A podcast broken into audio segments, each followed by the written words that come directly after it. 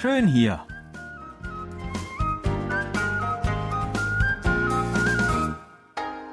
Ausflugstipps für Korea mit Jan Dirks.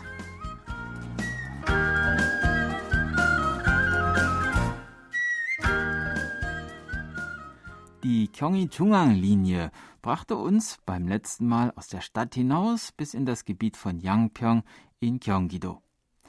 Wir werden heute wieder in der Innenstadt am Seouler Hauptbahnhof losfahren, uns diesmal aber die Strecke Richtung Nordwesten vornehmen.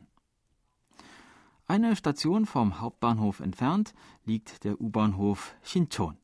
Nimmt man hier Ausgang 4, kommt man auf die Straße Yonsei-ro, die bis zum Haupteingang der Yonsei-Universität führt und wo viele kleine Gassen abzweigen. Unter der Woche dürfen nur Busse in dieser Straße fahren und am Wochenende wird die ganze Straße für alle Fahrzeuge gesperrt. Es handelt sich also um eine Art Fußgängerzone. In Seoul eher eine Seltenheit.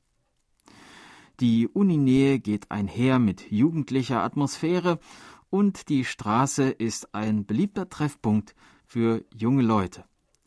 Die vielen Restaurants, Cafés, Mode- und Kosmetikgeschäfte und auch Kinos sind stets gut besucht. Es gibt zahlreiche Straßenverkäufer und am Wochenende werden hier außerdem vielfältige Events, Festivals und Konzerte von Straßenmusikern veranstaltet. Fahren wir nun zwei Stationen weiter, kommen wir zur Digital Media City, die wir vor ein paar Wochen schon einmal besucht haben. Eine interessante Sehenswürdigkeit hatten wir uns damals allerdings noch aufgespart. Den Oil Tank Culture Park. Er ist von Ausgang 6 mit dem Bus Nummer 7715 erreichbar. Der Oil Tank Culture Park liegt gegenüber dem großen Solar WM Stadion und ist ein im Jahre 2017 eröffneter Kulturkomplex. Nach der Ölkrise im Jahr 1973 wurden hier 69 Millionen Liter Öl gelagert, genug, um die Bewohner der Stadt Seoul einen Monat lang zu versorgen. Die sechs riesigen Öltanks befinden sich nach wie vor an Ort und Stelle. Doch inzwischen wurden sie umgestaltet zu Bühnen, Ausstellungshallen und Bildungsstätten. In der Mitte des Parks, von den alten Ölsilos umgeben, befindet sich außerdem ein großer Kulturplatz, wo besonders am Wochenende große Veranstaltungen stattfinden. So ist der Oil Tank Culture Park ein gelungenes Beispiel für die Solar Stadterneuerung.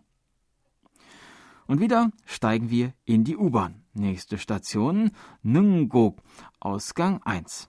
Mit dem Taxi fahren wir zehn Minuten und kommen nun zur alten Festung Hengjus Hansong, die am Berg Togyangsan hoch über dem Fluss Hangang thront.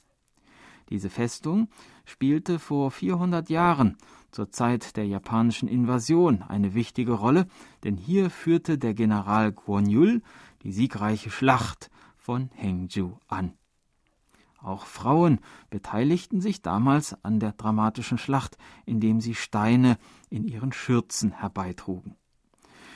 Das ursprüngliche Baujahr und der Zweck dieser Festung sind nicht genau geklärt, doch man vermutet, dass der Ursprung der Festung bis in die antike Pekce-Zeit zurückreicht, da hier bei archäologischen Ausgrabungen viele Relikte aus dieser Zeit gefunden wurden. Innerhalb der Festung befinden sich der Schrein Chungjangsa und eine Bronzestatue zu Ehren des Generals Kwon Yul. Vor allem hat man von hier oben auch einen wunderschönen weiten Blick auf die umliegende Landschaft, zum einen auf den Berg Togyangsan und zum anderen auf den unterhalb der Festung gelegenen Fluss Hangang und das dahinterliegende Stadtgebiet von Seoul.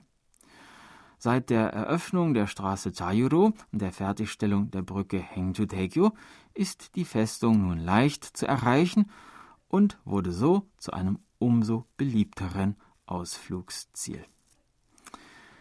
Das war unser Ausflugstipp für diese Woche. Nächste Woche werden wir mit der Gyeonggi-Jungang-Linie weiterfahren und weitere interessante Orte entdecken. Ich würde mich freuen, wenn Sie auch dann wieder mitkommen. Tschüss und bis dann, sagt Jan Dirks.